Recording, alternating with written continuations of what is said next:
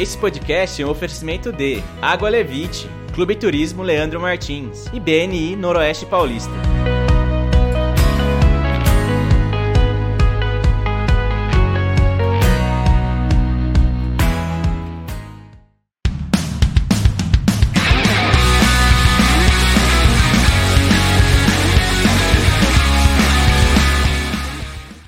Fala galera de Rio Preto e região, sejam todos muito bem-vindos a mais um episódio do Rio Preto Cast. Eu sou o Leandro Martins, estou aqui mais uma vez com ele, Igor, de meio lesionado, meio pra baixo. O que aconteceu, Igor? É só um chute no guarda-roupa, mas isso vai ser brevemente superado. Ah, muito bom, muito bom. E você já sabe, antes pra gente começar aqui, siga a gente aí nas nossas redes sociais, curta, compartilhe. Se você ainda não é inscrito no nosso canal, se inscreva no nosso canal. Igor, conta pra gente quem que é o nosso convidado de hoje. Cara, o nosso convidado de hoje é um cara que está bombando aí nas redes sociais, no YouTube, com vídeos, umas pílulas ótimas de reflexões sobre a vida. Olha só. Ele já foi comediante e hoje ele faz textos e reflexões bem profundas a respeito de relacionamentos, de um modo geral. Muito bem, eu, perguntei para ele assim, como que você define, como que eu te apresento, né? Ele falou, sou um escritor e palestrante. É, Ah, tá achando aqui, inclusive é está um aqui o palestrante livro que dele. não faz palestra, ele faz show. Oh, é verdade. Exatamente. Você vai saber um pouquinho disso tudo. Estamos aqui hoje com o João Vitor Melo, ou João Melo, né? Podemos dizer. João Melo, João Melo, muito obrigado pelo convite, muito obrigado por estar aqui. Está Rio Preto Velho de Guerra, né? Exatamente. Minha cidade do coração maravilhosa. Muito obrigado pelo convite. Valeu. Agradeço. João, conta aí pro pessoal quem é o João, né? A gente falou um pouquinho aí desses que você foi, já foi um humorista, mas conta um pouco aí da galera, como que é você que é de Rio Preto mesmo. Uhum. Quem é o João pra galera? É, existe o João CNPJ e o João CPF, né? Ah, com certeza. Precisa existir essa diferença aí. É, mas o João, o João CPF é um João mais porra louca. Porra louca no sentido de eu sou muito zoeira, gosto muito da, da, da- da brincadeira. E acredito que é, é, a comédia me traz um pouco de leveza naquilo que eu falo, naquilo que eu transmito para as pessoas, né? É, mas eu sou uma pessoa complicada, muito complicada de lidar. Sou uma pessoa difícil, sou metódico, sou chato. Tanto que eu tava conversando com uma menina esses dias. É... Ai, desculpa. É... Tava respondendo uma caixinha de pergunta, né? E aí a, a menina falou assim: Ah, eu acho que eu tô apaixonada por você. Eu falei: Não se apaixone, porque é a pior decisão que você vai tomar na sua vida.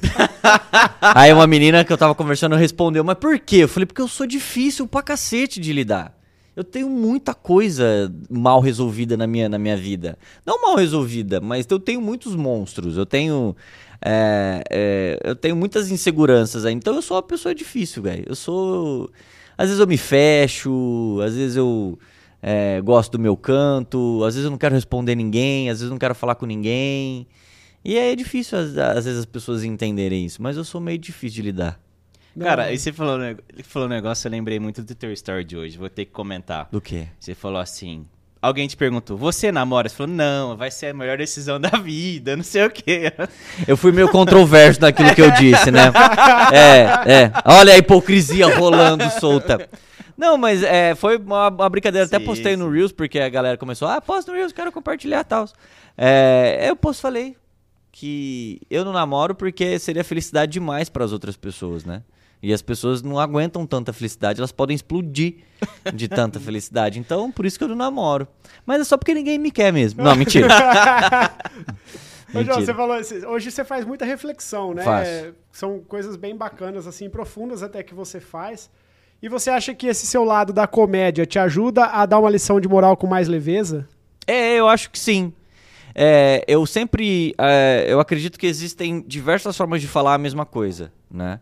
Então eu sempre prezo por uma forma firme, mas que não em que momento algum vá julgar a pessoa ou vá diminuir, né? É, eu, eu acredito que a sinceridade sem responsabilidade é só uma fala sem noção. Então, é, quando alguém me pergunta alguma coisa dos meus amigos, né, das minhas amigas, eu falo, falo, posso ser sincero? Posso falar aquilo que eu acho realmente? Mas dou um tapa e dou um abraço. Eu dou um tapa e dou um abraço. Então, eu acredito que as pessoas estão muito machucadas hoje. E ao invés de eu falar, olha, é, a culpa é só sua, ou você é um merda, você é uma bosta. Não, não posso fazer isso. Porque tá todo mundo machucado, todo mundo enfrenta os seus monstros, os seus traumas, os seus problemas. Então, eu acredito que a, a forma de levar a informação e a forma de levar a reflexão me ajudou muito no sentido de conseguir a audiência, das pessoas começarem a gostar do meu trabalho. Porque é o que eu falei. Sinceridade sem responsabilidade é só uma fala sem noção. E as pessoas querem que a gente aceite essa sinceridade a qualquer custo. Então gente, tem gente que fala qualquer coisa sem pensar no outro, sem pensar naquilo que o outro vai receber. E isso pode machucar a outra pessoa. Então, se eu posso escolher formas mais gentis de falar com o outro, eu vou falar. Eu acho que faz parte do convívio como um todo. É meio que a ética da convivência, entendeu? Sim. Sim. Ô, ô, João, e até um pouquinho do que você já falou assim, hoje a gente vê você falar muito sobre relacionamento. E aí a palavra amor, ela é muito. Não sei se ela perdeu sentido ou se ela é meio polêmica. O que, que é o amor para o João? Não sei ainda. Não sei. Eu acredito que o amor. Aí eu trago Bauman. É, o amor é uma construção, né?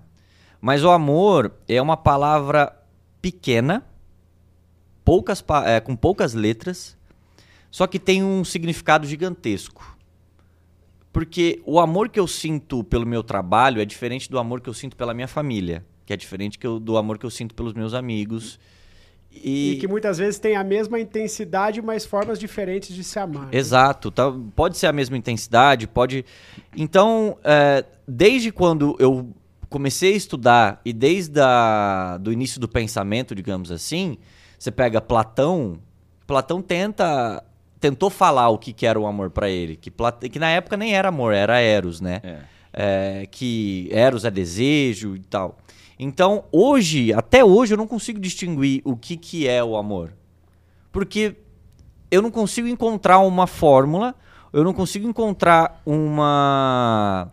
Uh, um significado para algo que é muito grande. Que é muito. que diz muito é, existem diversas formas de amar e diversas formas de amor. Como eu disse, o amor que eu tenho pelo meu trabalho é diferente do amor que eu tenho pela minha família, é diferente do amor que eu tenho pelos meus amigos. E a forma como esses amores eles interagem comigo também é, são formas diferentes, entendeu? É, a forma como eu demonstro às vezes é, o amor pela minha família é diferente da forma como eu demonstro amor por, por, por, pelos meus amigos, pelas minhas amigas. Eu sou aquela pessoa que gosta de zoar. Então eu tô o tempo inteiro zoando minhas amigas e meus amigos. E eu não fico fazendo isso com a minha família. Só com o meu tio. Né? Sempre ele me zoa um, o né? tempo inteiro. Exatamente. Né? Então, um grande beijo para você, Rafael. A merda. a gente se chama de peru. Ah, que apelido carinhoso, tá vendo? Carinhoso. Era nano, só que aí perdeu um pouco o sentido, né? Aí eu chamo ele de peru agora. Então toda vez que eu falo, ô peru. Aí é isso. É Ô, João, bom. você pensa que, é, na verdade, assim, esse período de reclusão que a gente passou recentemente, né, uhum. né, com, com, a, com a pandemia em si, você pensa que fez as pessoas olharem para dentro de si mesmas para se conhecerem melhor e aí descobriram monstros que trouxeram para elas medo de encarar a realidade, a vida e os sentimentos? Cara, é, eu acredito que é, por conta de, do isolamento né, e tudo mais, que foi. É, a gente não conseguia mais interagir com as pessoas, isso em uma interação social, né? Uhum. É, existiu, eu acho que, um movimento de uma, de uma viagem interna, né? Que você teve que começar a aprender a lidar com algumas coisas, alguns monstros que muitas vezes você, quando eles chegavam e batiam na sua porta, você precisava, você na verdade tomava a decisão de sair para beber ou fugia deles. É, então eu acredito que eu tenho um pouco de medo de falar sobre isso porque eu tenho medo de relativizar a, o que foi a pandemia, porque foi uma coisa muito pesada, né? É, eu, eu sou um pouco contra as pessoas falando que a pandemia ah, me ensinou, me ajudou. Eu não acredito nisso. Mas, é, mas eu acredito que realmente nesse momento mais em que as pessoas estavam em casa, é, tanto que até onde eu sei a taxa de, de ansiedade aumentou muito, Sim. né? Então, não só pelo isolamento social, mas também por muitas dores que nós precis... a gente precisou aprender a lidar com elas, né? É... E eu gosto muito de uma... Agora falando um pouco de fuga da, da dor, não da, mais da pandemia, é... eu gosto muito de uma metáfora que é sobre o búfalo e a vaca. Não sei se já ouviram falar dessa metáfora. Não. É... O búfalo e a vaca, eles conseguem sentir quando a tempestade chega. Só que quando eles têm essa, essa, esse pressentimento, essa previsão de que a tempestade está chegando, eles tomam atitudes diferentes. A vaca corre da tempestade o búfalo corre em direção à tempestade. E o que acontece? A vaca, ela vai correr, correr, correr, correr, correr, ela vai chegar uma hora que vai cansar. A tempestade vai pegar de qualquer jeito. E às vezes pega pior. Porque a tempestade pega. Você já tentou correr de uma, de uma chuva, você não consegue, né?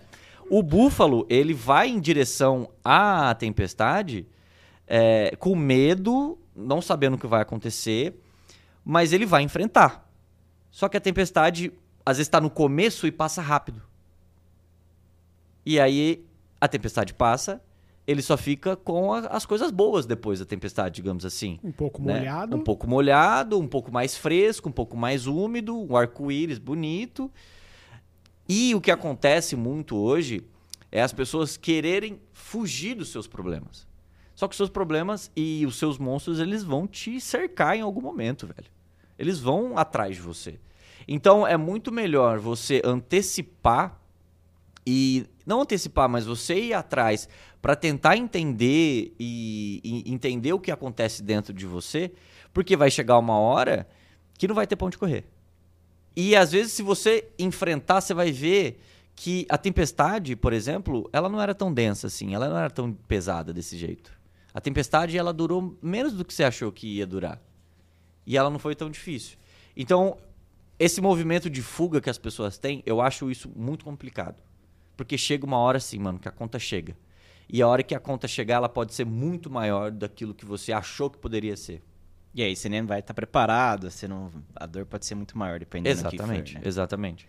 E, João, é, como que foi para você esse start de, cara, tô aqui trabalhando, na época você trabalhava com comunicação, essas coisas assim, sempre foi um cara que falou bem, né? Eu conheço o João aí desde quando era pivetinho, assim. Verdade. Verdade. Não que ele fosse pequeno, ele sempre foi grande, inclusive. Sempre. É, mas como você vê, se, se foi para você essa mudança, esse mindset, assim, de falar, cara, é, eu tô aqui, mas eu não tô legal, preciso fazer alguma coisa, porque hoje eu, eu vejo que, principalmente nas tuas postagens, em cima, inclusive, do que você tá falando, você tenta trazer uma mensagem de conforto, mas não aquela mensagem de conforto falar assim, cara, vai, fica tranquilo que vai passar. Mas às vezes você precisa tomar uma atitude para resolver também isso. Tudo, as coisas não acontecem sozinho. Né? Tem uma frase do Rubem Alves que eu gosto muito, que ele fala que tudo que ele conseguiu na vida é porque o que ele planejou saiu fora do que ele tinha planejado. Então, tudo que eu conquistei hoje eu não tinha planejado nada. Nada, nada. É, eu comecei a criar conteúdo na pandemia, em maio, graças a um grande amigo que a gente se parece até. Tanto que ele se passou por mim há pouco tempo, eu não gostei. ele, não por mim, se passou por meu irmão, porque a gente é muito parecido. É... E aí eu comecei a criar conteúdo, porque a pandemia, ela tava, né, é, ali. E eu sempre fui uma pessoa que sempre gostou muito de sair, sempre fui muito da, de rolê, de ir pra bar e tal. É... E aí um amigo meu falou, mano, começa a produzir. Falei, ah, não, não quero. Não, tô... Porque eu fazia stand-up e eu nunca gravei um show de stand-up meu. Eu gravei acho que dois. Não, na verdade eu gravei um ou dois, se eu não me engano, e nunca postei nada. Porque eu não me achava bom o suficiente naquilo. Mas sempre fui muito persistente, falei, bom, uma hora eu posso melhorar. Só que eu comecei a produzir conteúdo sobre comédia, sobre algumas esquetezinhas, alguma zoeira. E aí me veio um start, tipo, vou falar de relacionamento. E aí o vídeo que o meu primeiro vídeo que viralizou foi quando eu disse que casal precisa fofocar. Foi o primeiro vídeo. Isso em 2020. Falei, hum, acho que eu tô gostando disso. E comecei a produzir, produzir, produzir, produzir todo dia. Hoje eu produzo ainda todo dia, né? Todo dia eu, eu faço alguma coisa. Tanto que eu fiz um balanço do meu ano de 2022. Eu produzi mais de 700 conteúdos em um ano. Ou seja, Um ano. Mais de um dois, por dia. É, ia falar mais ou menos dois por dia. É, né? por aí. É, Só que aí eu tava na ideia da produção de conteúdo, da comédia. Porém, em setembro de 2021, eu tive uma crise de ansiedade muito foda, que durou assim um período de ansiedade muito muito conturbado pra mim, que foi é, é, que foi esse momento. E aí eu comecei a pensar no tipo, caramba, a comédia, eu, eu gosto muito da comédia. Mas eu tô querendo ajudar as pessoas um pouco mais. Eu acho que eu tô querendo ir na raiz do problema. Porque a comédia, ela é muito boa, só que ela é paliativa. Você vai rir, você vai gargalhar, porém o problema vai existir ali. Vai continuar, né? E eu falei, bom, eu preciso ir atrás de, de entender então tudo que está acontecendo dentro de mim. E eu estava estudando já sobre filosofia, sobre neurociência, é, alguns estudos sobre psicanálise, li muito sobre psicologia também. E eu percebi que as pessoas que estavam produzindo conteúdo sobre esse mesmo conteúdo que eu queria eram umas coisas muito fora da realidade. Eu não concordava muito. Eu falava, hum, mas pera, acho que não tá legal. Só que ao invés de eu ficar refutando os outros, eu falei, bom, vou produzir meu próprio conteúdo. Aí foi quando explodiu. Aí eu acho que deu um boom de 600 mil seguidores em um ano. Em um ano. Isso no Instagram. Sim. Né? No TikTok eu tô batendo 2 milhões. E aí eu falei, bom, é isso. Mas eu não consigo largar a comédia, eu não consigo largar a zoeira. É, isso sou eu. Faz parte, Faz né? parte. Faz, Faz parte, parte. não tem como não, Não. deixar. João, em muitos dos seus vídeos, cara, você fala de amor próprio, né? Cara, e, e quando se fala de amor próprio, muita gente às vezes confunde de que assim, quando eu me amo, eu sou egoísta com algumas coisas, né? Ou com as outras pessoas. Uhum. O que, que seria pra você quando você fala de amor próprio pras pessoas? Vamos lá. Agora é um. Agora vamos lá. Deixa eu me ajeitar na Vou te me cadeira. ajeitar um pouquinho. A questão do amor próprio, e as pessoas confundem muito com a questão do egoísmo, é que nós fomos criados a sempre servir a outra pessoa. Então, nós sempre, é, quando a gente era criança, por exemplo, a gente brincar, tinha algum brinquedo, aí al- algum amiguinho ou amiguinha chegava, chorava e a gente tinha que parar o que a gente estava fazendo para dar o brinquedo para criança, para criança parar de chorar. Então nunca foi é, nos ensinado que nós temos que nos priorizar. Só que há uma grande diferença de amor próprio e egoísmo. Quando a gente fala de egoísmo, a gente precisa entender que existem dois tipos de egoísmo. E aí eu trago Aristóteles, que ele tem um livro que ele traz a ideia de egoísmo terreno e egoísmo virtude.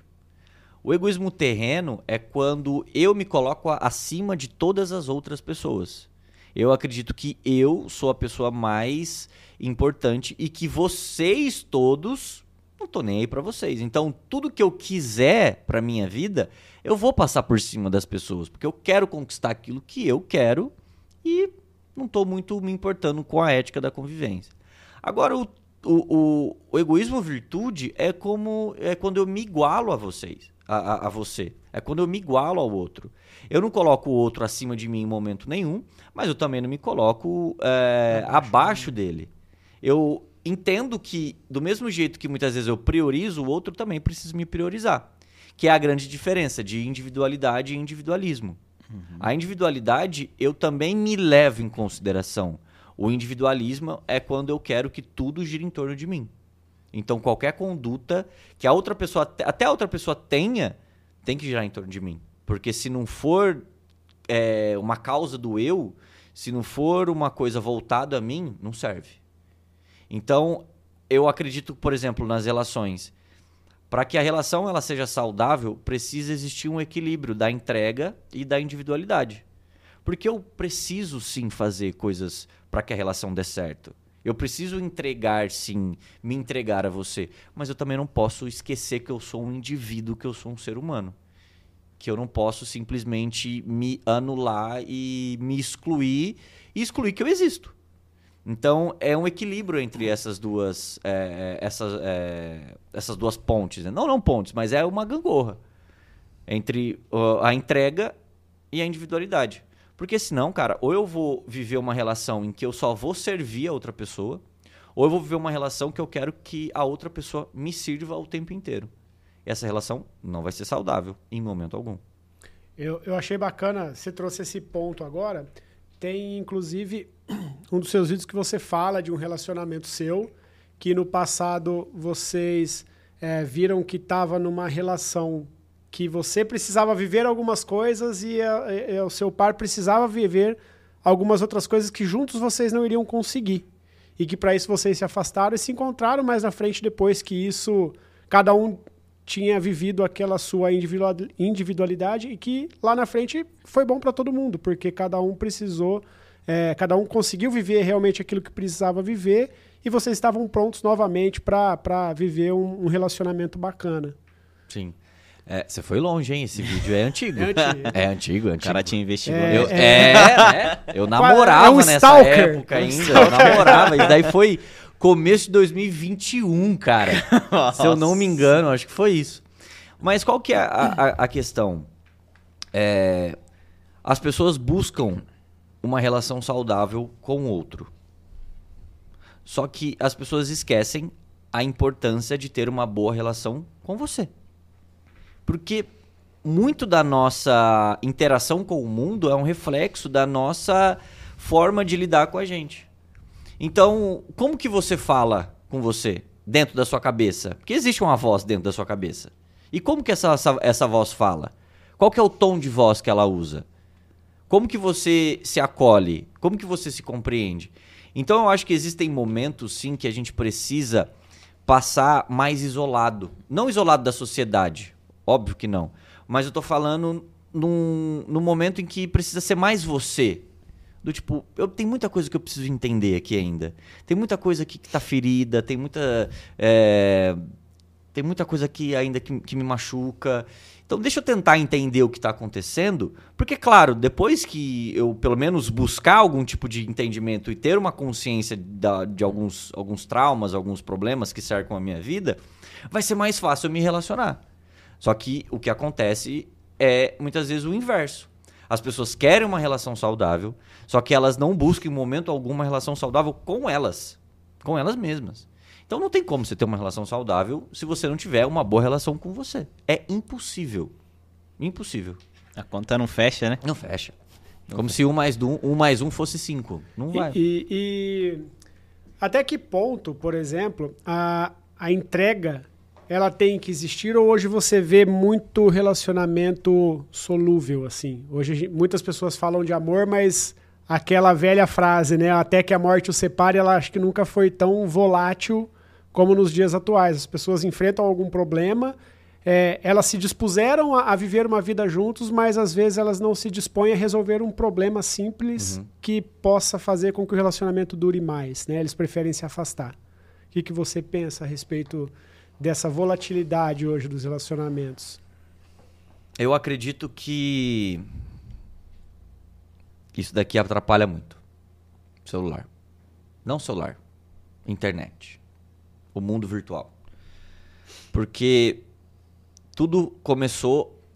Você começou a ter acesso a todas as informações na palma da sua mão. Fácil. Rápido. Antigamente, para você pesquisar alguma coisa, você tinha que buscar na enciclopédia. Você tinha que buscar qual enciclopédia era. Você tinha que encontrar a página e copiar a mão. Hoje, você dá um Google, você encontra. Então, as pessoas têm pressa. Pressa para se relacionar. Elas não conseguem construir mais nada. Então, elas querem tudo pronto. Querem que a carreira venha pronta. A pessoa entra numa empresa, por exemplo, ela já quer ser CEO da empresa. Ela quer ser a dona da empresa. Só que para você chegar no topo, você precisa passar por muito processo. E um relacionamento também é assim. As pessoas entram em relações idealizando as outras, porque isso acontece, principalmente no começo, que é a época da paixão, realmente acontece.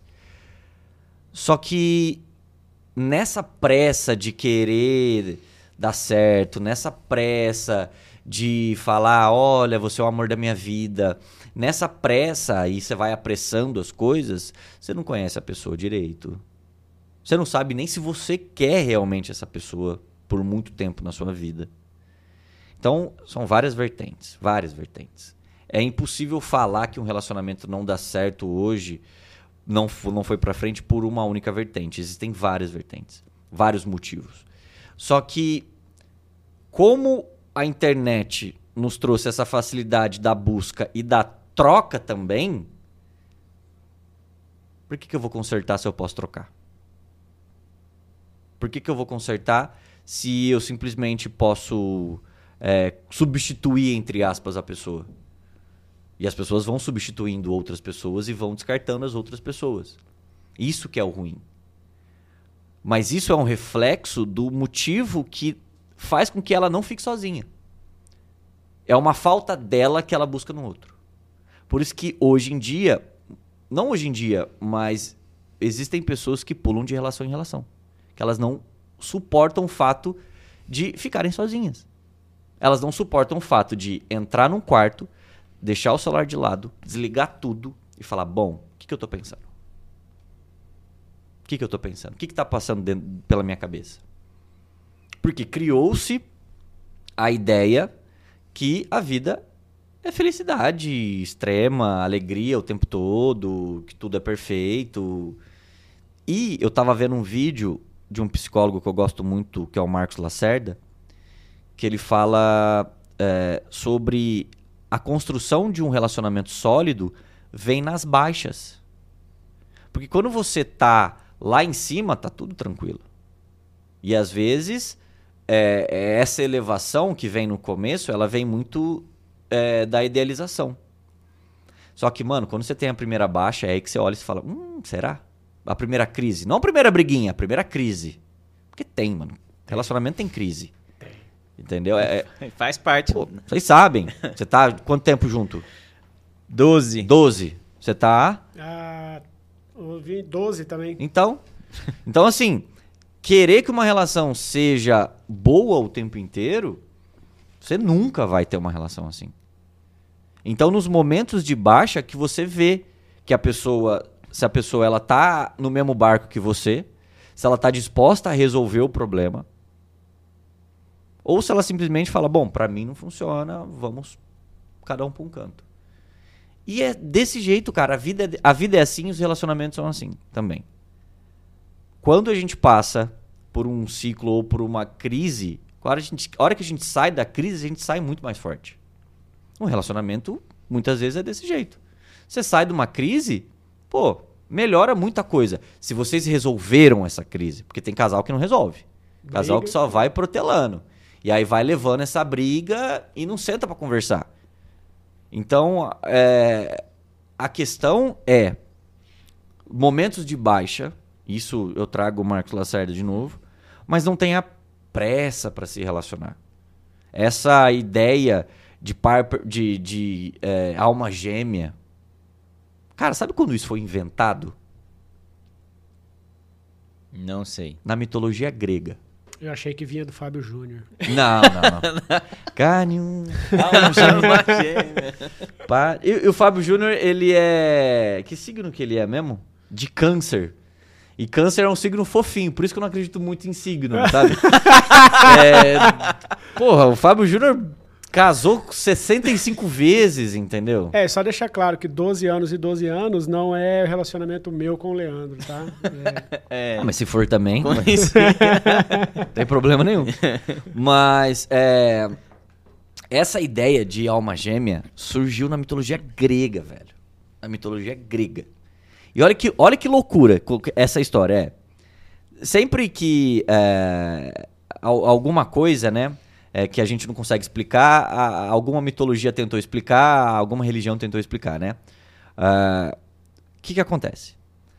Quando criou-se o Olimpo, né, os deuses surgiram e tudo mais, surgiu Zeus, surgiu os seus irmãos, né, todas, e aí é, Zeus criou uma, uma ordem, ordenou os deuses para que cada um exercesse a sua função. Isso foi uma baita sacada de Zeus, porque antigamente era tipo, não tem problema, cada um segue o seu. E Zeus vem de uma linhagem que mata pais. Então, o pai dos Zeus matou o avô dos Zeus. E o Zeus matou o seu pai. É muito louco isso.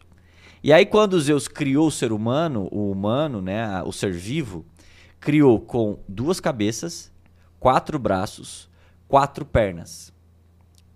Só que ele tinha medo que esse ser humano subisse no Olimpo e tentasse matar ele. Porque disseram para ele que os seres humanos não estavam mais é, vangloriando os deuses como deveria ser. E aí Zeus falou assim: então beleza, já que esses manos aí estão querendo chutar o barraco, vou repartir eles no meio. Tacou um raio e repartiu todo mundo. E eles foram jogados cada um num canto. E aí eles foram obrigados a sair por aí sempre procurando pela sua metade. Mas, meu irmão, e se a metade caiu na China? Como é que você vai achar? Como é que você vai achar? Esse é o problema. Esse é o problema. E se a tua metade não tiver onde você tá? E se tua cara metade nasceu, cara, na Nova Zelândia, na Rússia? Como que você vai achar? Tá um problema para a Rússia agora, né? não, não, vai dar bom procurar lá na Rússia agora. Então, assim, é, você vai passar a tua vida inteira buscando uma falta que é tua e você quer que o outro preencha essa falta? Porque nós somos seres humanos faltosos, digamos assim, faltantes, eu não sei qual é a palavra exata. Mas nós somos seres humanos de falta. Nós temos falta. Só que nós temos que aprender a lidar com essa falta. E o que acontece? As pessoas buscam em outras pessoas. E aí a gente acaba dependendo da presença da outra pessoa na nossa vida. Só que aí chega uma hora que você fala assim, mano, eu tô com essa pessoa, mas ainda tá faltando. Tá faltando. Porque falta. Falta, sempre falta. O Freud explica muito isso. Que nós passamos pelo narcisismo primário e secundário. E aí, quando nós saímos do primário para ir para o secundário, existe um termo chamado castração, que é o complexo de Édipo. Que é quando a criança ela se desconecta da mãe. Porque para a criança, mãe e filho é. um corpo. Mas a hora que tem essa desconexão, essa, essa castração, a criança sente a falta. Então nós buscamos sempre essa conexão muitas vezes. Não só com a mãe ou com quem criou e tudo mais. Então é entender que sim, nós vamos criando novas faltas. A pessoa que você vai se relacionar também tem falta. E aí vocês vão criando faltas juntos. Porque é assim, a gente tem, a gente sente falta de muita coisa, a gente tem falta na vida. Só que as pessoas não entendem. É, eles falando de sente falta, aí você vai querer iniciar um relacionamento, por exemplo, com uma pessoa que para você seria uma pessoa perfeita. Então você fica procurando, procurando, procurando, procurando, e às vezes você fica bem chateado, triste, magoado porque você não encontra essa pessoa, né? Não, porque o amor que você, você busca nas outras pessoas é um amor que só você pode se dar. Que é o famoso amor próprio. O amor que eu quero para mim não é o amor muitas vezes que a outra pessoa pode me dar. Porque as pessoas amam de maneira diferente. O amar é ato. É ato. Então, ações diferentes. A forma como eu amo, que eu te dou amor, que eu te entrego o, o, o amor, é diferente da tua forma. É uma pluralidade gigantesca.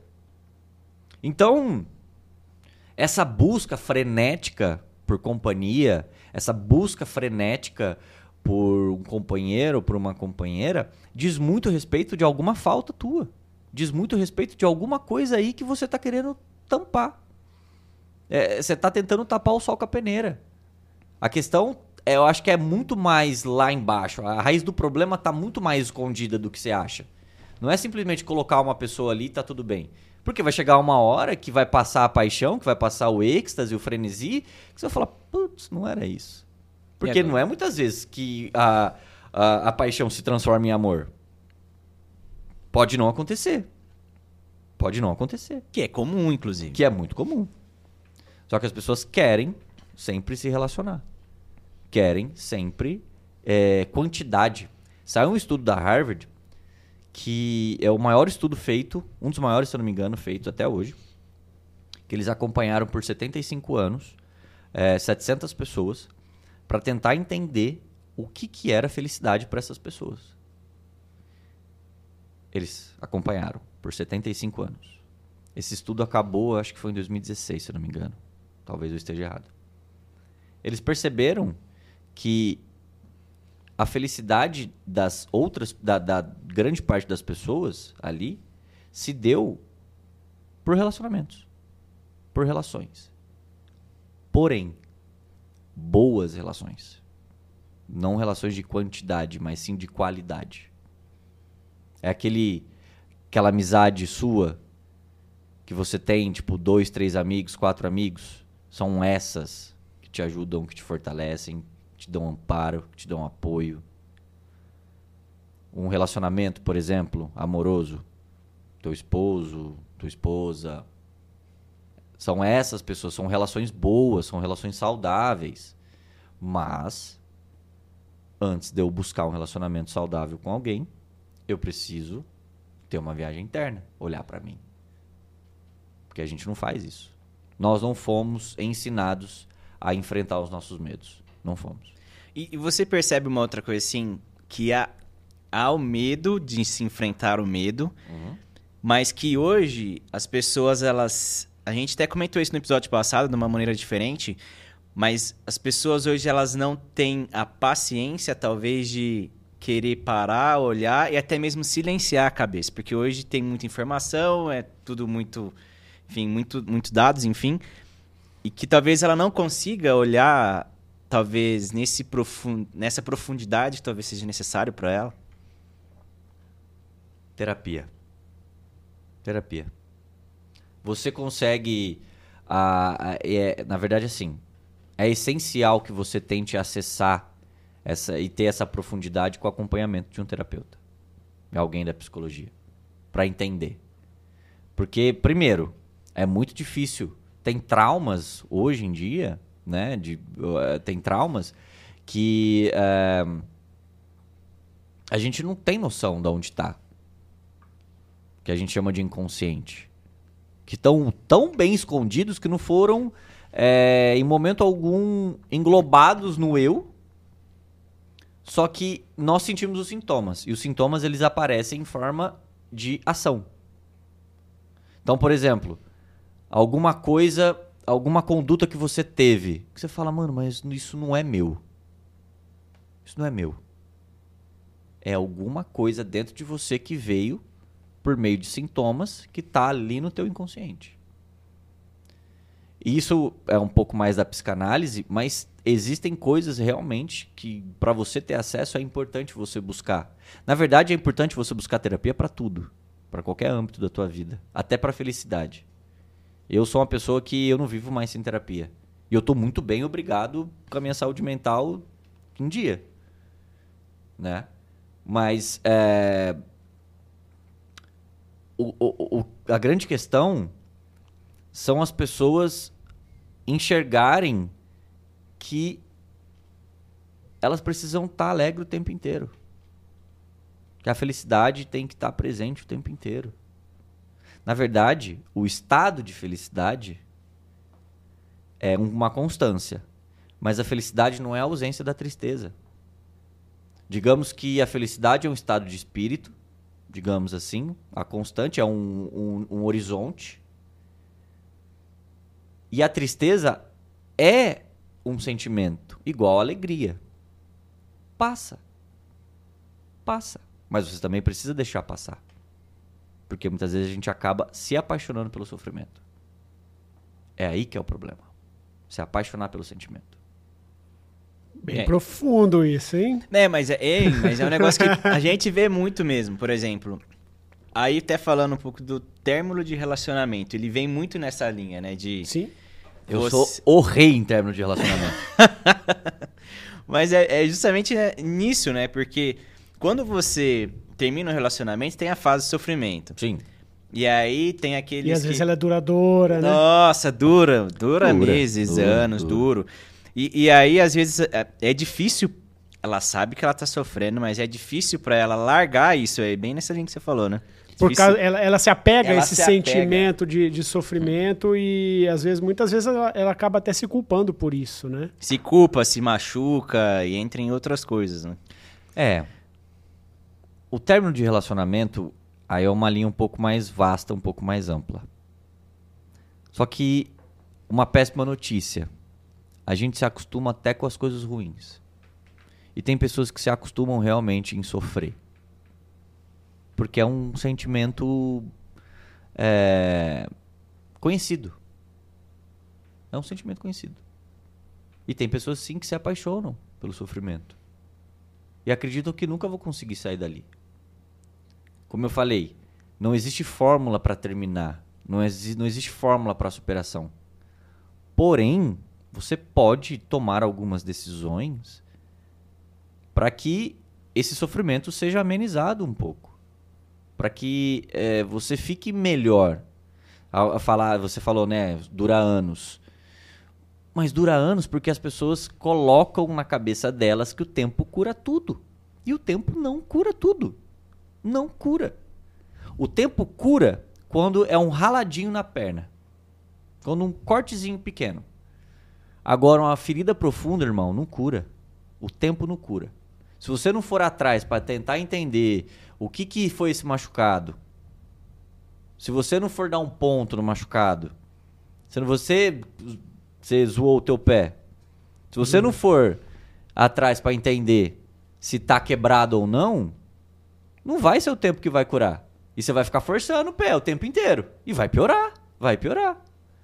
É isso, as pessoas elas estão muito passivas à situação. Querem que é, é, é a diferença de esperança no sentido de esperar e no esperança no sentido de tipo uma fé, uma positividade, alguma coisa do tipo. As pessoas esperam muito no sentido de esperar. Ah, eu quero superar o término, mas vou sentar e vou tomar, vou tomar minha cerveja. Mas e aí? O mínimo para uma saúde mental você não faz. Sono, boa alimentação, atividade física e terapia. Você não faz nada disso. Ah, mas eu não tenho forças. Realmente, tem pessoas que não têm forças. Não têm forças. Mas começa, tenta. Tenta começar. Se você vê que você não tem forças, aí tudo bem. Mas tem gente que nem tenta. Por quê? É mais fácil ficar é, sofrendo pelo término. Ai, terminou comigo. Meu Deus do céu, eu tô sofrendo. E aí se acaba em álcool, e se acaba em balada, e se acaba em várias bocas. Não que isso não seja bom, que eu adoro isso. né? Mas não faça isso como uma fuga. Porque as pessoas tentam fugir do término e não fogem. Elas tomam decisões que é, prejudicam ainda mais. Que prejudicam ainda mais. Como eu falei, o Marco Aurélio do, do, do livro. Se você está no fundo do poço, para de cavar.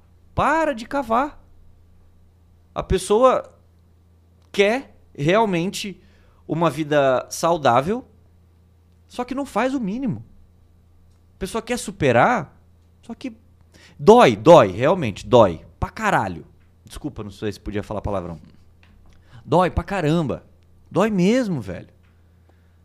Só que uma hora o sofrimento ele vai passar. Porém, você precisa também se ajudar. Você está fazendo o mínimo?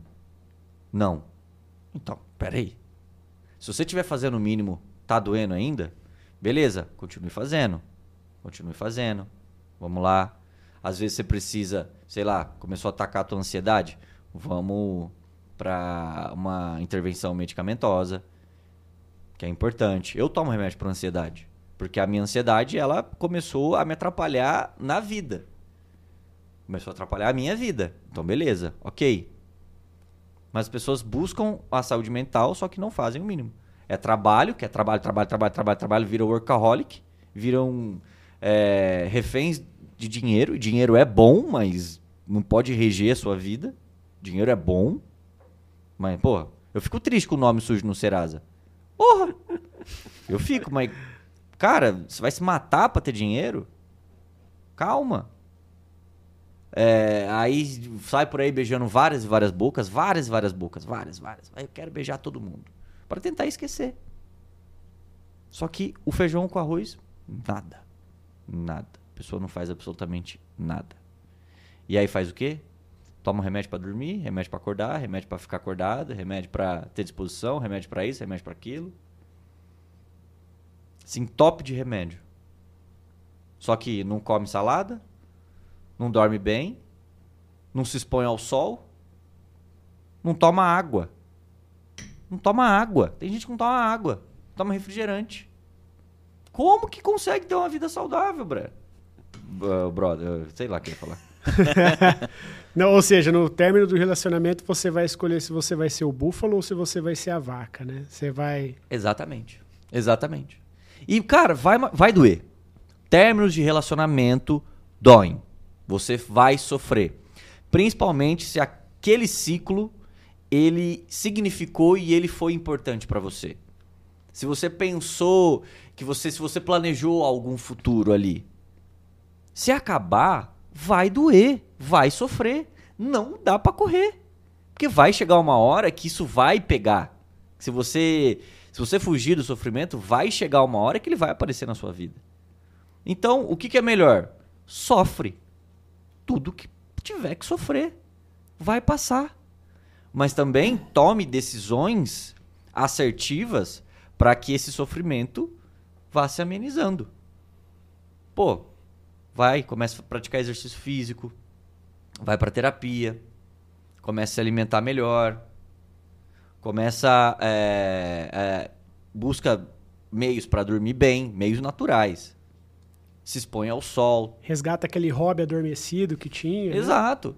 E, e eu não sei se vocês perceberam. A maioria dos casais que terminam voltam a hábitos antigos que eles largaram mão por conta do relacionamento.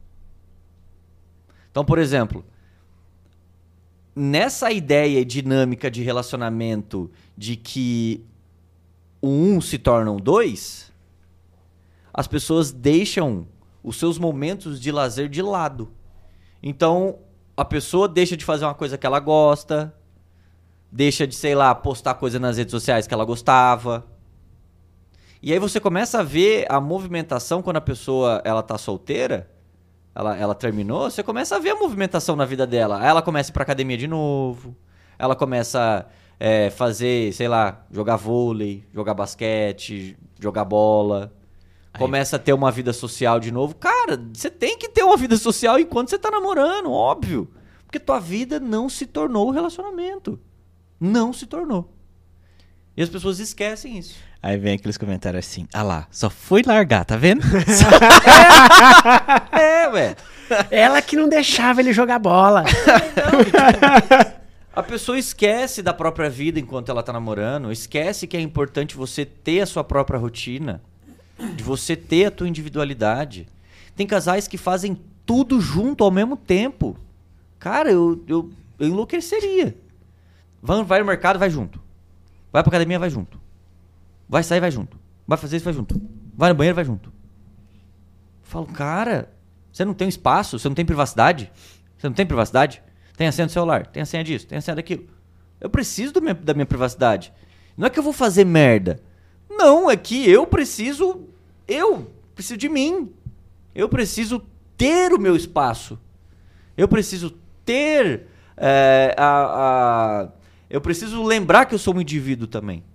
Não simplesmente me apagar na existência da relação. E nem apagar a outra pessoa quando o relacionamento acontece. É, ô, ô, João, aí. É, trazendo um pouco lá do começo, né? Você passou pela, pela, pela fase de comediante, trabalhou Sim. como isso. E da onde surgiu o João escritor que tá aí, que lançou o livro No Fundo do Poço, Lavei a Alma de João Melo e que hoje anunciou nas suas redes sociais Exatamente. que vem uma nova edição por aí. Isso, vem uma nova edição com a capa com a minha fotinha. Tá, tá ajeitado, hein? Tá ajeitada, tá ajeitada. A Madre Pérola mandou bem de novo. de novo. Fazer, porque é muito bom. Eu gosto bastante dessa, dessa capa. Eu gosto muito de coisas. Eu acho que é minimalista o nome diz aqui, né? É, minimalista, Sim, É, sim. não, não sou muito, muito da- desses conceitos, eu não conheço. E que fique claro, não é um livro triste, tá? Ah, não é um sim. livro triste. Não é um livro triste. É porque, cara, eu gosto muito de, uma, de um filósofo francês contemporâneo que chama André Comte Sponville. Que ele fala que a felicidade ele é, se encontra na consciência, em se tornar consciente. E a partir do momento que eu fui buscar ter consciência de quem eu era, dos meus monstros, das minhas falhas, das minhas dores, eu comecei a gostar muito mais da vida. Eu comecei a parar de me cobrar tanto. A parar de, ter, de querer uma perfeição ilusória. Então eu acho que é, eu falar que esse não é um livro triste, por quê? Vamos pensar para viver. Vamos entender que se a gente tá aqui no mundo, pô, a gente vive pouco tempo. Se parar para analisar quantos anos, milhões de anos existe o planeta Terra, a gente vive pouquíssimo tempo. Nem um século. Às vezes, uma pessoa consegue viver um século. Mas bem quanto, bem, né? Bem de vez em quando. Não, não. E, e vive bem por quanto tempo desse um Exato. século, né? Então, é, eu acredito que não é tristeza. Falam que a ignorância é uma benção. Eu não acho. Eu não acho, cara. Eu comecei a ser muito mais feliz quando eu comecei a pensar na minha vida. Eu comecei a pensar nos meus medos. Eu comecei a pensar no que eu queria pra mim. Não simplesmente levar a vida, tipo, Zeca Pagodinho, deixa a vida me levar, a vida leva eu. Não, cara, é minha vida. Eu controlo. Tem coisas que eu controlo, tem coisas que eu não controlo. Beleza. Mas a minha vida, eu preciso fazer algumas coisas para que ela saia como eu gostaria também. E não simplesmente, ah, deixa aí que depois eu vejo. Entendeu? Mas a ideia do livro é, surgiu porque eu comecei a escrever. Isso, isso antes, é, isso depois, na verdade, que você É. começou a postar as, É. as reflexões. É. Eu comecei a escrever, eu falei, cara, eu acho que. Por quê? Rede social são vídeos curtos. E eu não conseguia falar mais do que eu queria. Eu falei, bom, então vou fazer um livro. Vou lançar um livro. E aí eu vi uma galera lançando livro. Falei, caraca, vou lançar. Só que eu tava escrevendo. Ele tinha. é, era pra ter outro nome. Porque eu comecei a escrever, escrever, escrever, escrever. Falei, vou lançar por conta. Por conta própria. Sem saber nada sobre isso. E aí eu mandei mensagem pra uma amiga minha, a Cal. Foi gra- graças a Cal que eu entrei na, na Madre Pérola. E ela tinha lançado um livro lindo. É, Eu falei, ô, qual que é a tua editora? Ah, é o Rafa, Madre Pérola. A gente falou num dia, dois dias depois fechamos o contrato. Aí lançamos, primeiro. Vai vir um segundo, né? Não, não é essa edição. Vai vir um segundo, o segundo mesmo. Um outro livro. Um outro livro, outros pensamentos, que vai ser mais focado em termos de relacionamento mesmo. Que é o que eu gosto de falar. Adoro. Gosta de ver o circo pegar fogo. Eu, não, cara. não, eu gosto, eu gosto, cara, de ver pessoas bem. Eu gosto que as pessoas se sintam bem. Por um tempo elas vão se sentir mal? Vão. Mas enquanto elas não pensarem e não, tem algum telefone tocando. Enquanto elas não pensarem e não buscarem se conhecer e não buscarem sentir, porque sentimentos são inerentes ao ser humano e a gente não controla, cara, as pessoas vão deixar de viver muita coisa. Muita coisa boa. Boa. Então, talvez o sofrimento seja ali, naquele momento, e dure menos daquilo que você achou que, que, que- duraria. Mas, cara, o que isso vai te trazer de bom depois, eu falo porque eu passei por isso. Eu, eu sei que, né, cada pessoa é uma pessoa. Mas eu perdi minha mãe, Eu perdi meu avô. E eu entendi que se eu não sofrer e se eu não viver o luto, eu não consigo pra frente. Ou eu vou ficar remoendo o meu passado, ou eu vou ficar me jogando lá na frente. Porque o agora, pra mim, acaba se tornando é, impossível de viver. Impossível de viver. E eu sou muito adepto à ideia da presença. Parece um É vibrador. cobrança, é cobrança. Parece um vibrador. Que loucura Não, isso. certeza que é cobrança. Acontece, né? Você fala do nome do Serasa, mas é exatamente isso. Não, pior que eu, eu também tô. Mas eu consegui renegociar uma dívida boa, velho. Aí, ó. É. É assim. É a vida. Nossa, tá. Então, mas é, eu sou muito a ideia, eu sou muito adepto à ideia da presença. Eu acho que as pessoas precisam estar presentes no presente. Porque grande parte não tá. Cara, eu tô lendo um livro do Joel J que fala muito disso. JJ? É. 100%, esteja 100% presente, algo assim. Cara, é sensacional, indico aí pra todo mundo também, se alguém ainda não não conhece, come- conheça Joel J, mas esse livro é também... É. Por quê? Isso. Se você não tá gostando desse teu presente, tem alguma coisa errada. E o que, que você pode mudar? Porque tem coisa sim que você controla. E uma das maiores mentiras que contam por aí é que a gente controla tudo. E não, não existe como. É impossível. Mas existem coisas que você controla. E aquilo que você. que depende de você, você tá fazendo? Não. Aí, meu amigo, aí é mais difícil. Aí é mais complicado. É. Tem, chegou uma pergunta aqui. Deixa eu até pegar aqui pra não falar besteira. É. Mas- não, mas é, pensa. Deixa eu pegar aqui pra não falar besteira. É, que é no seguinte sentido. Hum. Por que. Aqui. Por que que. Quando há términos de relacionamento, você já falou muito disso, mas acho que é legal a gente. Por que que há esse misto, tipo assim, parece que pra um é um alívio Uhum. e, tipo, no outro dia, vida nova e o pau tora, Uhum. e pra outro dói tanto. Porque o outro já terminou faz tempo. O relacionamento, muitas vezes, não termina. Na verdade, assim, o relacionamento nunca termina da noite pro dia. A pessoa, quando ela quer terminar, por exemplo, e às vezes ela não tem coragem, ela vai criando coragem pra isso. Mas a partir do momento que ela tomou a decisão que ela vai terminar, pra ela ali, ela já começa a viver o processo de, de, de perda. Muitas Enquanto vezes. o outro ainda. Enquanto o outro tá normal. Porque quando você é terminado, você é pego desprevenido. Com a calça curta. Você fala, vixe, fudeu. O que, que eu faço agora? Só que também, um outro ponto. Não significa que a pessoa que tá saindo por aí, vida que segue, ela superou. Primeiro, como é que você tem acesso a essa informação? É pela internet? Internet eu consigo fingir muito bem que eu tô feliz. Quando eu tô triste num dia de merda. Pô. Mas esse é um grande problema. As pessoas não superam, muitas vezes, porque elas tentam ter respostas daquilo que não tem resposta. Então, terminei o relacionamento. Quer dizer, terminaram comigo. Você precisa trabalhar com aquilo que é concreto. Aquilo que a pessoa te disse. Ah, mas a pessoa não me disse nada. Então trabalhe com aquilo que foi feito. Terminou. Ah, mas eu quero entender o porquê. Quem vai poder te falar o porquê é a pessoa que terminou. Ponto. Ah, mas a pessoa, sei lá, o jeito que ela me olha, o jeito que ela faz, olha a curtida no Instagram, olha que não sei o quê. O que, que isso significa? Não significa nada.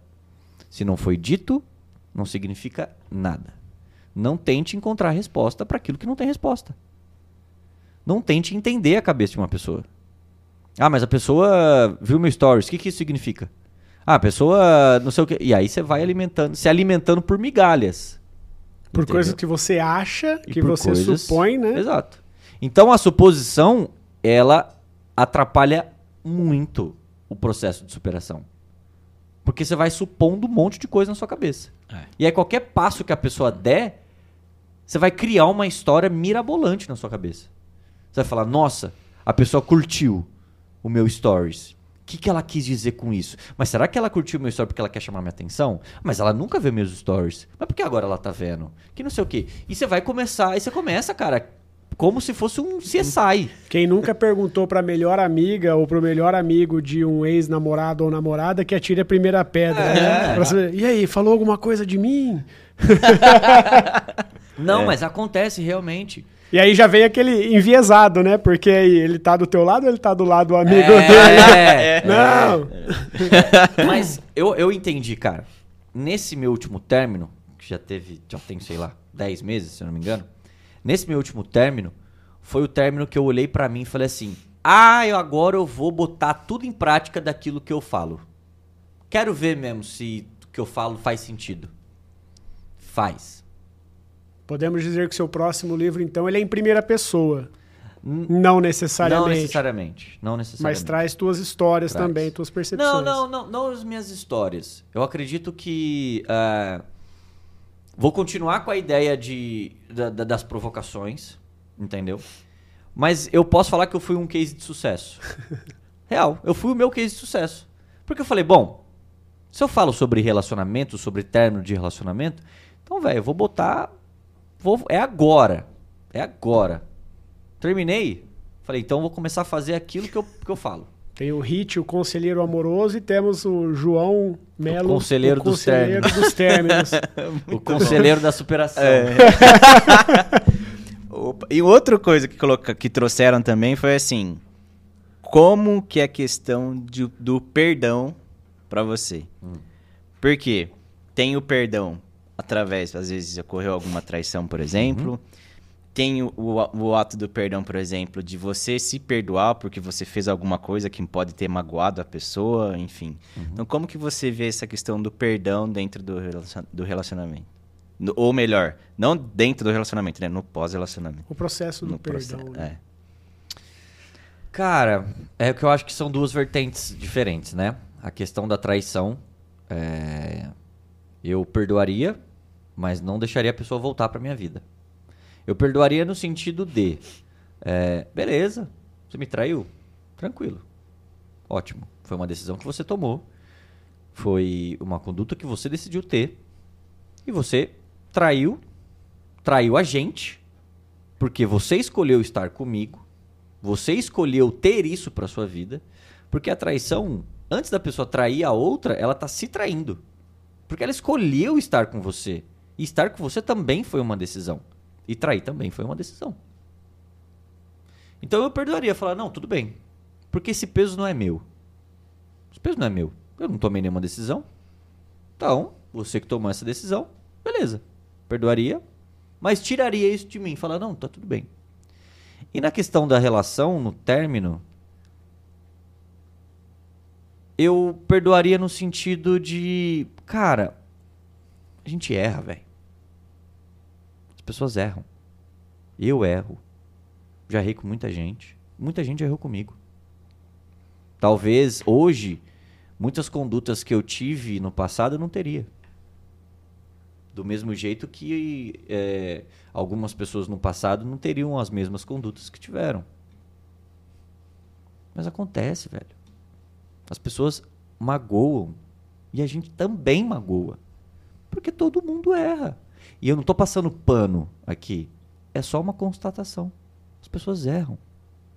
Às vezes a pessoa terminou com você de uma forma que você não se sentiu, é, não foi agradável, mas talvez naquele momento é a única coisa que ela conseguia fazer com a bagagem emocional que ela tinha, com tudo aquilo que ela tinha. Ah, mas achei uma falta de respeito. Tudo bem. Tudo bem. Mas, cara, você vai ficar remoendo uma coisa que não é tua. Que não é tua. Então, assim, eu deixo livre. Falo, cara, beleza. Ok. Terminou? Terminou? Bora. Vou ficar aqui agora, vou me recolher. Porque eu sou assim. Cara, eu terminei da outra vez, agora, né? Agora, 10 meses atrás. Eu terminei. Bloqueei em tudo. Tudo. Excluí tudo. Falei, olha. Vida nova. Acabou. Acabou. Isso foi numa quinta, eu acho. Quinta. Tava morando com um amigo meu em São Paulo. Vamos sair pra beber. Falei, tô com fome. Vamos.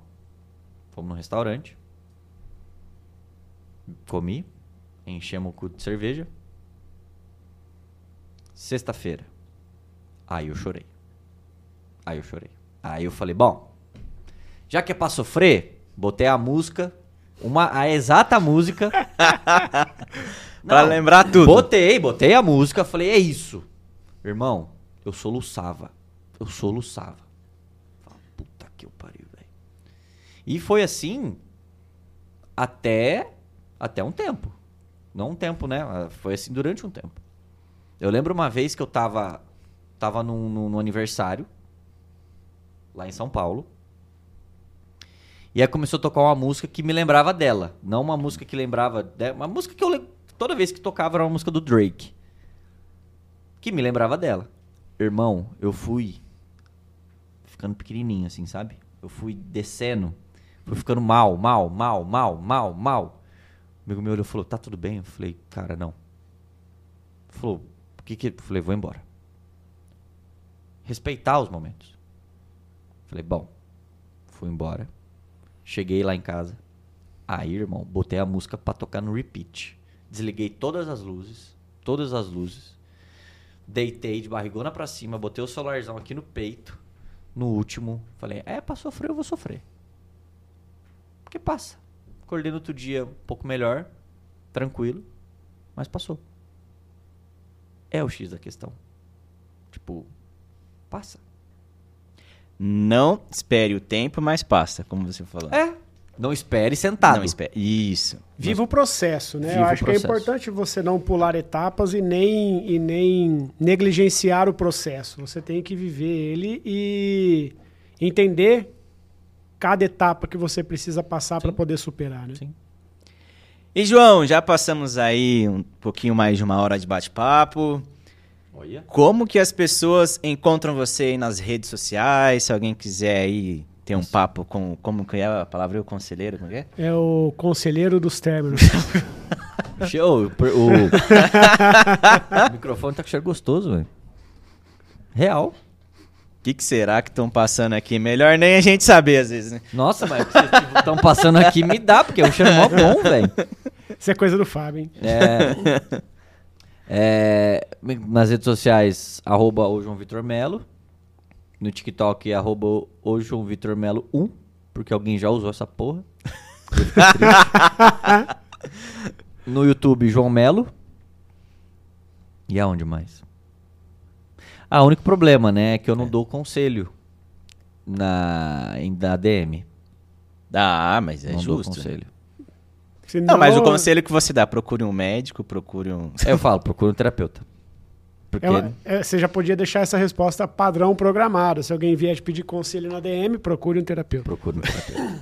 um terapeuta agora. Mas é, eu não, não- em momento algum, não, não dou conselho, não. Uh-uh. Prefiro não.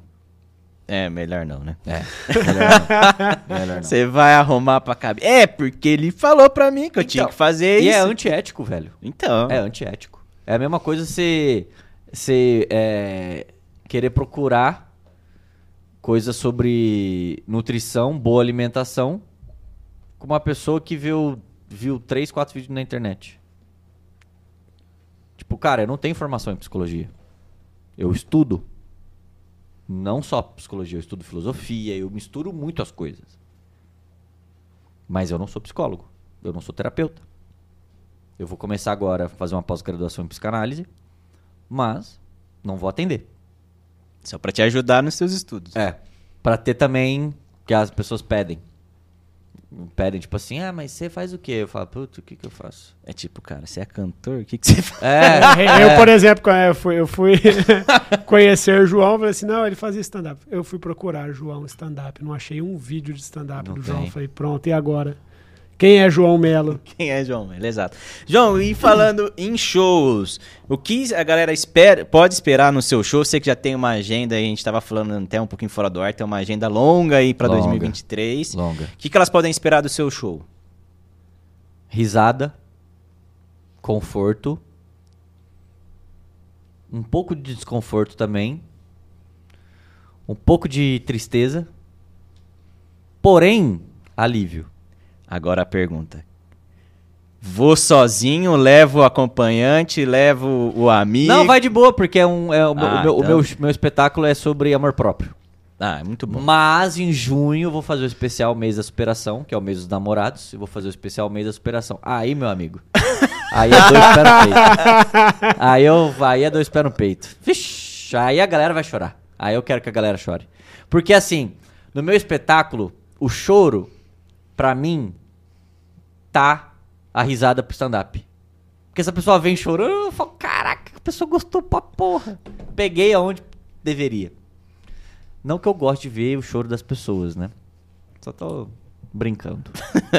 Agora, agora no meio do ano, então, vai, vai preparado com lencinho. Vai já no modo. Deixa eu ver, vou, vou, vou falar aqui em primeira mão qual, é- qual que é a, Agenda. a agenda. Só deixa eu achar aqui. Já vai no modo desespero, né? One moment.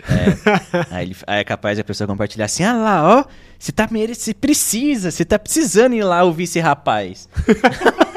É, é sempre assim. Não é? É. Aí já começa, não, que assim, daqui a pouco tá começando a receber os vídeos do João no grupo da família, a mãe mandando, falando assim, ah lá, você precisa ouvir esse rapaz Normal, mas é o que- é o que É o que acontece. ele tem que...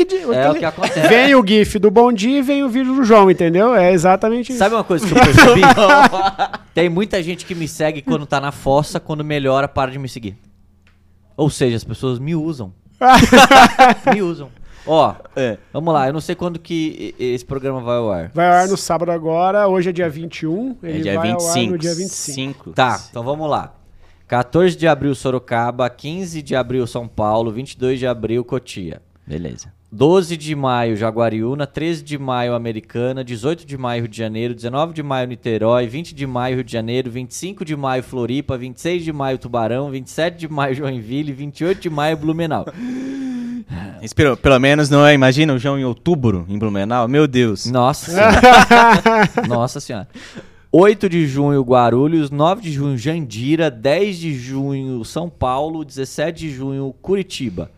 E E... 11 de agosto, que agora a gente tá fechando julho, né? É. 11 de agosto, São José do Rio Preto. Aham! 12 de agosto, São Carlos. E 13 de agosto, Ribeirão Preto. Vai andar aí pro sul, sudeste sul do Brasil. É, muito Ah, eu quero andar pra tudo quanto é lugar, irmão. é isso aí. Como que faz então pra levar você lá pra cidade, pra levar o seu show lá pra. É, me manda mensagem ou entra no link que tá na minha bio, que tem um contato do meu produtor, Greg. Um grande beijo, um grande abraço. Greg, que foi, confiou em mim. Não esquece de fechar os shows, porque senão eu também não ganho dinheiro. Eu quero ganhar dinheiro. É, filha da puta tá rico pra caralho. É. e às vezes esquecer, deixa meio de lado. Não, tá, tá com grana pra pôr. Fui Quem na... que empresta o ombro pra quem na hora do, do, do aperto? O Greg que empresta o ombro ou você que empresta o ombro ultimamente? Como que tá? Pra chorar? Pra chorar. Ele terminou o relacionamento no, é, um dia antes do- da, da nossa ida pra, pra Brasília. Então ele que fecha bastante show, né? É, ele tem que fechar mesmo. tem que fechar. Né? Não, eu gosto. Nossa, é, a BTZ, é, cara, foi fenomenal, assim, sabe? Que eles realmente pegaram. A gente pegou o projeto do zero e tá vendo nascer. E tá dando muito certo, velho. Que Tipo, show. Todo rolê tá, tá lotando. Goiânia metemos 200 pessoas num- numa casa, lotamos. Falei, caraca, eu não sabia que. Não sabia que eu tinha tanto poder. Goiânia, a terra do sertanejo. O sofrimento lá, João, você vai ter muito sucesso no show por lá. E você acredita que eu fui na terra do sertanejo e depois fui pro rolê funk? Olha que beleza. O cara chora, sofre e logo em seguida pratica o ato de tentar melhorar a vida, entendeu? Entendi, não. Entendi. Faz sentido, né? Pratica o ato de tentar melhorar a vida. Eu achei isso poético. Pode usar. Vou usar. Vou colocar aqui. Vai escrever na- Vou no escrever. próximo livro. João, cara, mais uma vez, obrigado. Que você tenha muito sucesso aí. A gente torce muito. Eu sou um cara assim que Conheci você, conheço você há muito tempo, olha lá. É, é assim, mas é verdade. É Desde o verdade. grupo de jovens, né? Desde o grupo de jovens, a gente tava conversando isso antes de começar a gravação. Com o passado sombrio. Ah, é, tem umas fotos aí que se a gente expor, meu Deus, né? Ah, não, A gente pode colocar no final do episódio algumas assim. Como assim, pra Caraca, é, co- é como é, filme de. É, é, de Arquivo de, confidencial, né? aniversário de 15 anos, velho. Você não sabe, mas você tá no arquivo Nossa confidencial. senhora, mano. Nossa senhora, mas muito obrigado pelo convite, muito obrigado por vocês terem me aceitado aqui, muito obrigado a todo mundo que trabalha, coisa linda, maravilhosa, que está ali na mesa, bonitinho, cabelinho lindo. Você viu, né? É, Penteadinho. penteadinho, bonitinho. E é isso, fico muito feliz que Rio Preto tem um podcast muito massa, que vocês estão crescendo, que eu já vi já, que trouxeram grandes nomes aqui. Inclusive, nos trombamos em um evento, assim, bem. Foi. Fiquei bêbado aquele dia, hein? É. Puta que eu. é que na segunda-feira eu tinha tomado vinho. Uma amiga minha foi em casa e a gente matou uma garrafa de vinho. E aí na terça, que foi lá o, o rolê, o coquetel. Ah, irmão. Tinha tudo lá, né? Ah, era open bar, velho. Open food. Cara, a hora que a gente chegou, o cara falou assim pra gente: ó, ali é a geladeira, pode pegar, ali não sei o que, aqui tem drinks. Cara, de. o único BO é que a- eu não, não sou muito fã da cerveja que estava lá. E me deu uma caganeira no outro dia, meu amigo. É. Eu também não gosto muito, mas, né? Eu- Você tinha que ter tomado água com gás, é a coisa que você mais gosta. Com limão espremido. ah, exatamente. Já passamos aqui falando as coisas aleatórias. Muito obrigado a você que nos acompanhou aí. Segue a gente, compartilha aí esse conteúdo. Teve muita coisa legal aí que dá pra você compartilhar com seu amigo, dar uma cutucada naquele amigo, naquela amiga que precisa aí de um, de um toque na vida, né? Alguma coisa nesse sentido. Sair da fossa, né? Exatamente. Ou entrar e curtir, aprender a curtir a foto. Exatamente. E principalmente aprender a ter amor próprio. Ótimo. Muito bem, É exatamente. isso aí. Nos siga nas redes sociais também, Instagram, na sua plataforma de áudio favorita, que a gente tá lá. Só procurar por Rio Preto Cast, vocês vão encontrar. Se inscreva no nosso canal do YouTube e valeu! Valeu, galera. Valeu.